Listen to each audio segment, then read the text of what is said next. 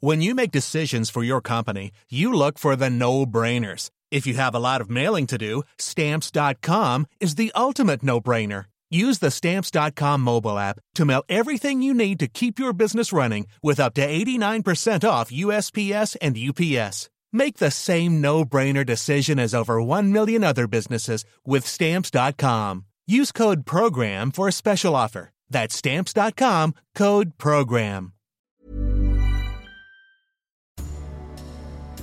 Chaque mois, Eurosport met à l'honneur l'un des récits qui vous a fait le plus vibrer. Une sélection d'épisodes pour vous replonger dans les histoires les plus incroyables et les plus belles performances du sport. Arsène Wenger, plus de 70 ans, dont 22 ans passés sur le banc d'Arsenal et bien davantage consacrés au football. Philippe Auclair, journaliste basé en Angleterre depuis longtemps, a entretenu un rapport privilégié avec l'ancien manager des Gunners.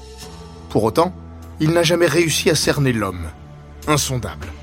Il livre ici un grand récit en forme de portrait intimiste.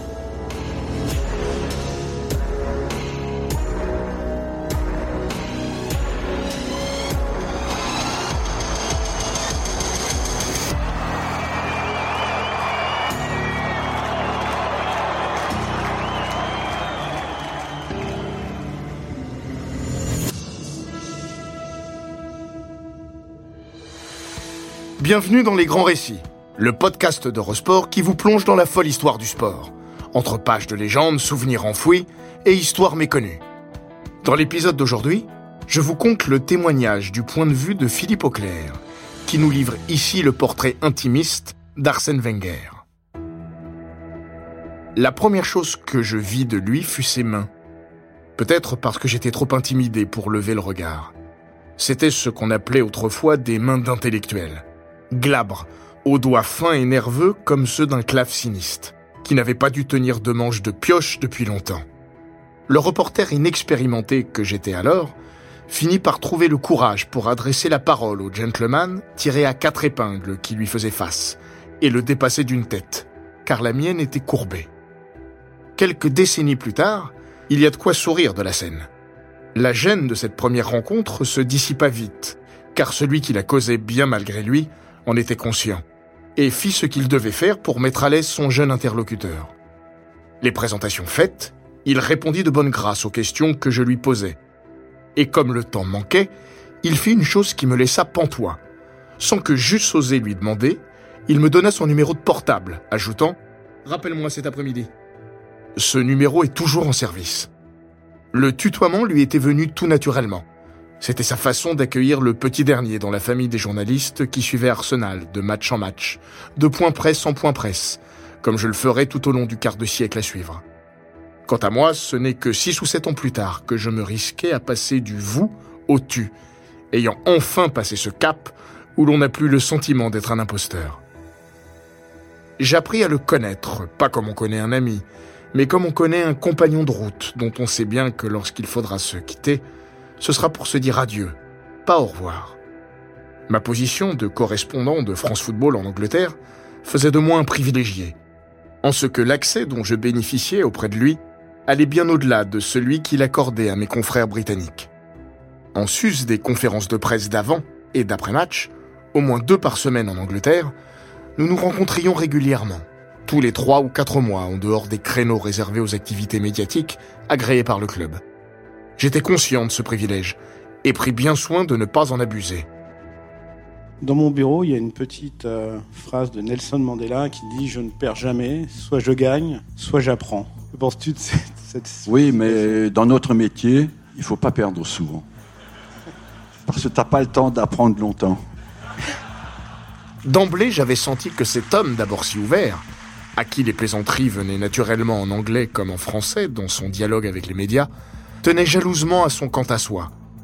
Peut-être que ceci contribua à créer une certaine familiarité, qui n'alla cependant jamais au-delà, tout comme le fait que je pris toujours garde à ne jamais transformer les quelques vraies confidences qu'il me fit en écho pour mon magazine.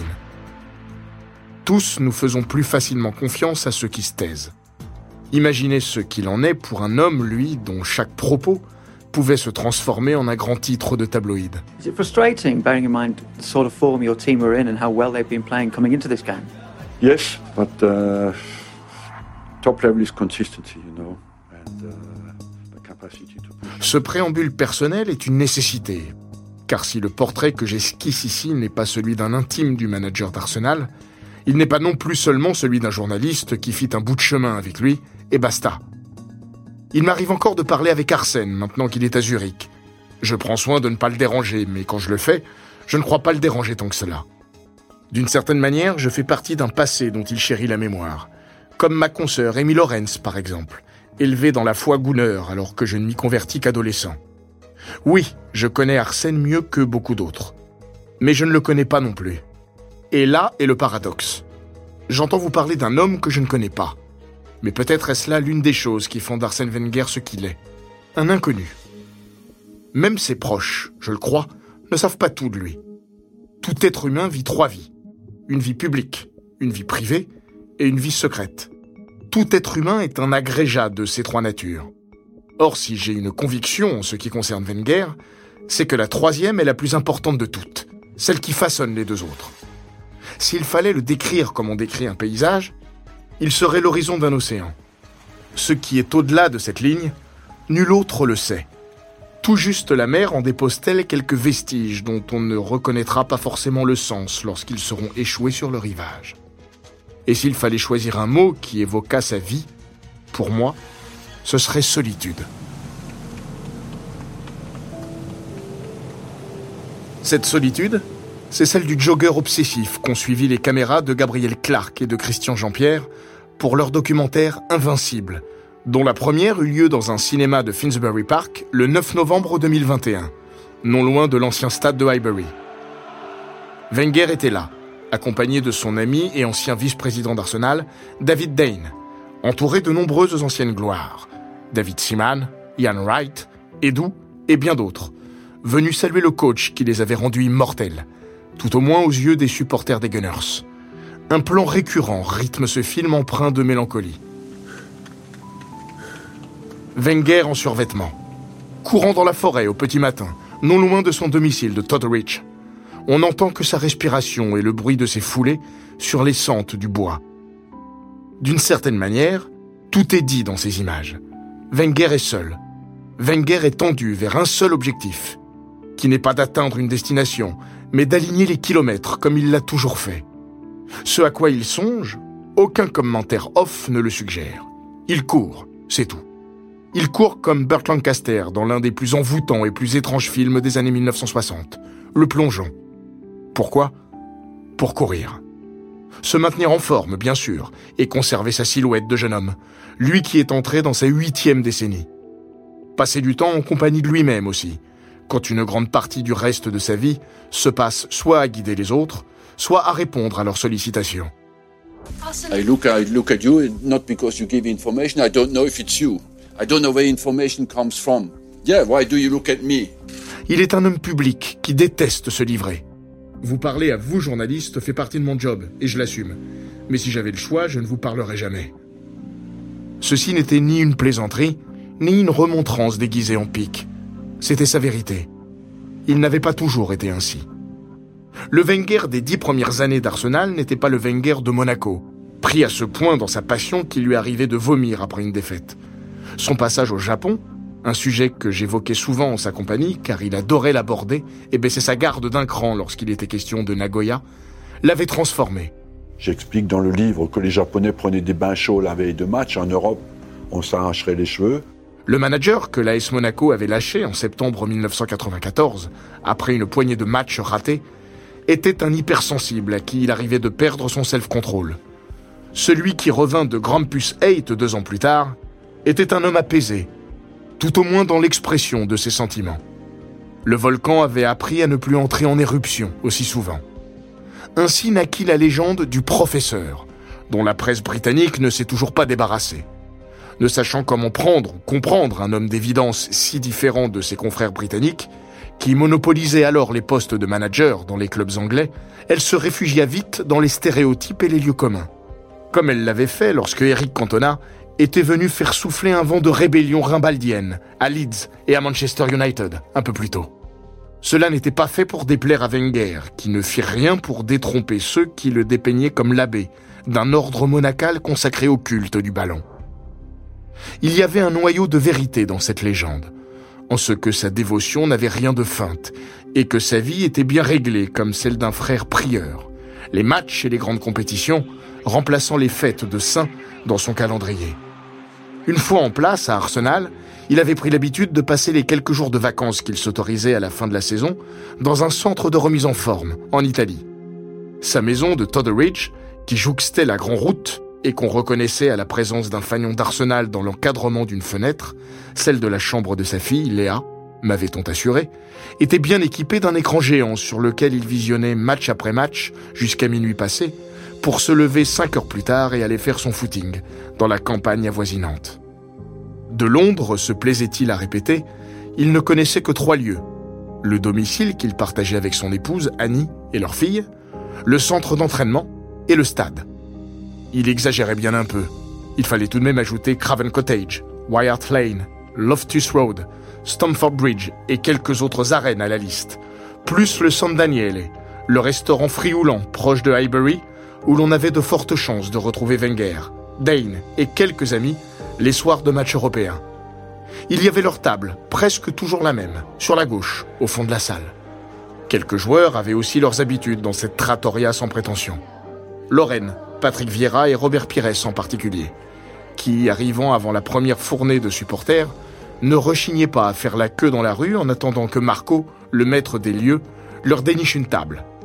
Les supporters, auxquels je me suis souvent joint, leur fichaient une paix royale. C'est qu'ici, dans ce modeste restaurant familial où il fallait montrer pâte blanche et rouge avant d'y pénétrer, nous étions en famille. Beaucoup des regulars venaient déjà y déguster le fameux jambon cru de Marco, quand George Graham était le manager des Gunners. C'est aussi là que Wenger partagera son dernier dîner en qualité d'entraîneur d'Arsenal, un soir de mai 2018, quand nous étions six dans la salle. David Dine, le plus fidèle des amis, était de la partie la nourriture que servait Marco n'avait rien de frugal.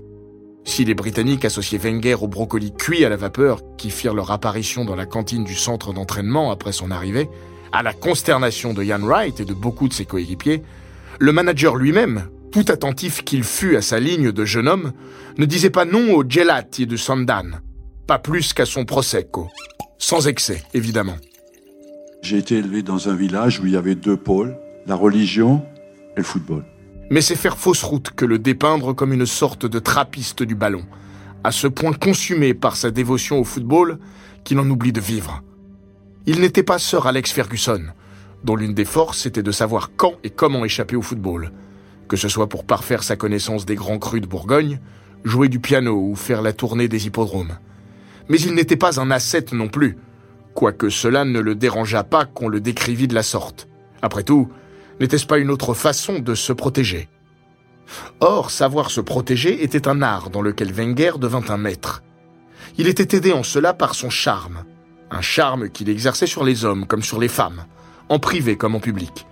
Je me souviens de son apparition à une assemblée générale d'Arsenal, du temps où Stan Kroenke, qui était présent à la réunion, n'avait pas encore forcé les petits actionnaires du club à lui céder leur part, comme la loi anglaise lui en donna plus tard le droit. Un vent de jacquerie soufflait sur l'Emirates ce jour-là. Enfin, une brise davantage qu'un souffle en tout cas. Mais c'était avant qu'on passe le micro à Wenger, qui se lança alors sans note dans une adresse dont le ton était parfaitement jugé, avec juste ce qu'il fallait d'autodérision, de finesse et d'humour pour que le parterre cesse ses grommelements et finisse par donner une ovation debout à l'homme dont beaucoup disaient ouvertement que le moment était venu de se séparer une demi-heure plus tôt. Pour cela aussi, il était inconcevable que les Cronky se séparent d'un manager qui était aussi le plus efficace des paratonnerres. Ils le payaient grassement, oui, mais leur argent ne payait pas qu'un technicien. Ils récompensaient aussi le meilleur communicant que leur club put recruter au moment où eux en avaient le plus besoin. Il faut que j'achète moi-même les joueurs. J'ai fini Arsenal, j'ai fait 400 euh, transferts. Wenger ne fut jamais à un paradoxe près. Et c'en était un autre. Il aura vécu presque toute sa vie à se cacher en public, seul, toujours seul, au milieu de la foule.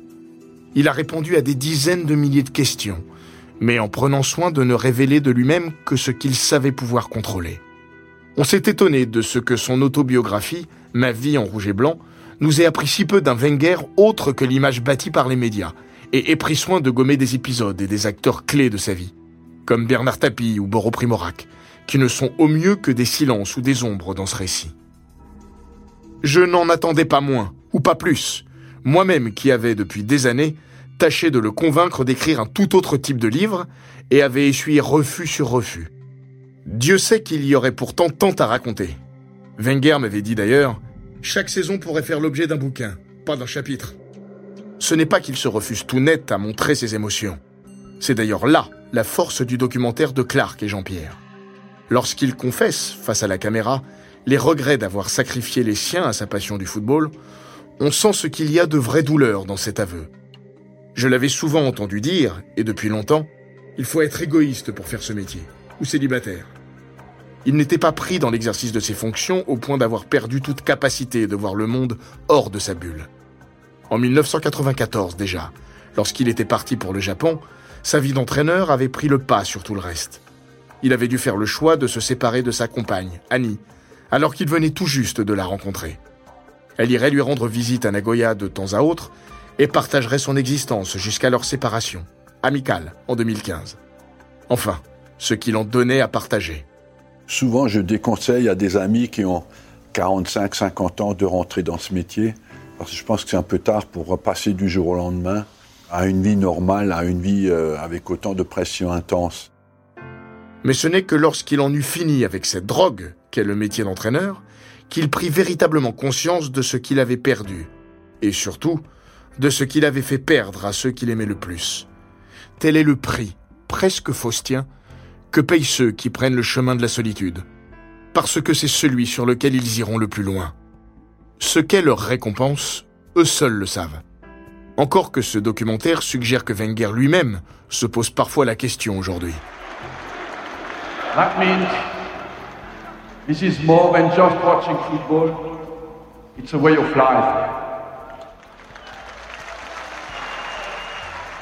Cette solitude essentielle est presque palpable dans les images qui le montrent arpentant les rues d'un Duttenheim déserté.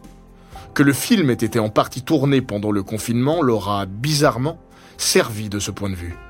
Le pittoresque village alsacien où grandit Wenger y prend des allures de décor, comme s'il avait été recréé de toutes pièces dans un studio pour le chapitre du retour du héros, comme s'il était une coquille, une chrysalide où le papillon ne reviendrait jamais.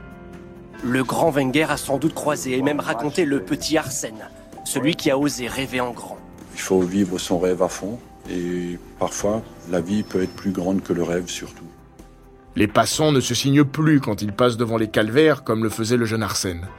Ce ne sont plus des chevaux qui tirent des carrioles. Le dialecte alsacien, qui fut sa première langue, et auquel il demeure passionnément attaché, est toujours parlé, mais moins souvent qu'autrefois. L'auberge que tenaient ses parents, la Croix d'Or, existe toujours, mais ses clients ne sont plus les paysans qui chaussaient les crampons le week-end, et à qui l'alcool faisait perdre la tête.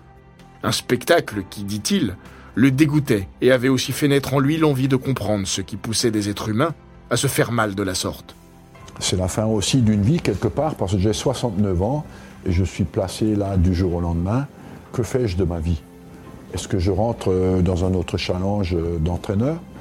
Ou est-ce que j'essaie de partager, euh, de transmettre d'une autre façon ce que j'ai appris tout au long de ma vie? Le monde dans lequel il est né n'existe plus. Plus pour lui en tout cas.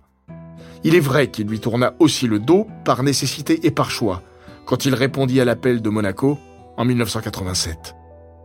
Seul, Wenger l'aura été tout du long, et il l'est plus que jamais. Il a perdu son frère et ses parents. Il a dû porter leur deuil. La mort de sa mère le frappa tout particulièrement, en secret, alors qu'il était manager d'Arsenal. Seule une poignée de personnes ont su qu'il avait été frappé. J'étais de celle-là, je l'avais appris au détour d'un message dans lequel il évoquait la perte de maman, pour s'excuser de n'avoir pas répondu plus vite. Maman. L'utilisation de ce mot me bouleversa. Pour le reste du monde, il se devait de demeurer l'homme public auquel le chagrin est interdit. Il continua de diriger les entraînements, de tenir des conférences de presse, de jouer le rôle du professeur, tellement chic, tellement charmant et distingué, sans que quiconque se doute de l'effort qu'il devait faire sur lui-même pour continuer à faire comme si c'était ça, la vraie vie. Un show, une représentation permanente. N'est-ce pas cela la vraie, la terrible solitude?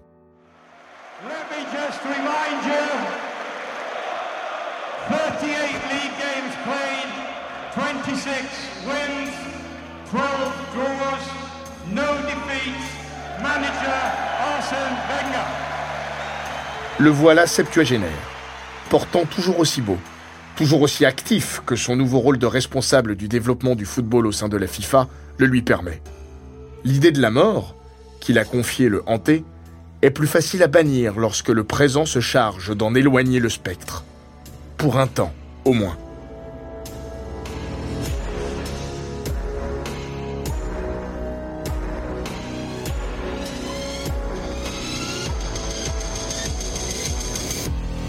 Cet épisode des grands récits d'Eurosport a été écrit par Philippe Auclair. Il est raconté par Florian Bayou, monté par Matteo Benedetto et produit par Bababam. N'hésitez pas à vous abonner, commenter, partager et noter ce podcast sur Apple Podcast, Google Podcast, Castbox, Spotify, Deezer et toutes les plateformes audio.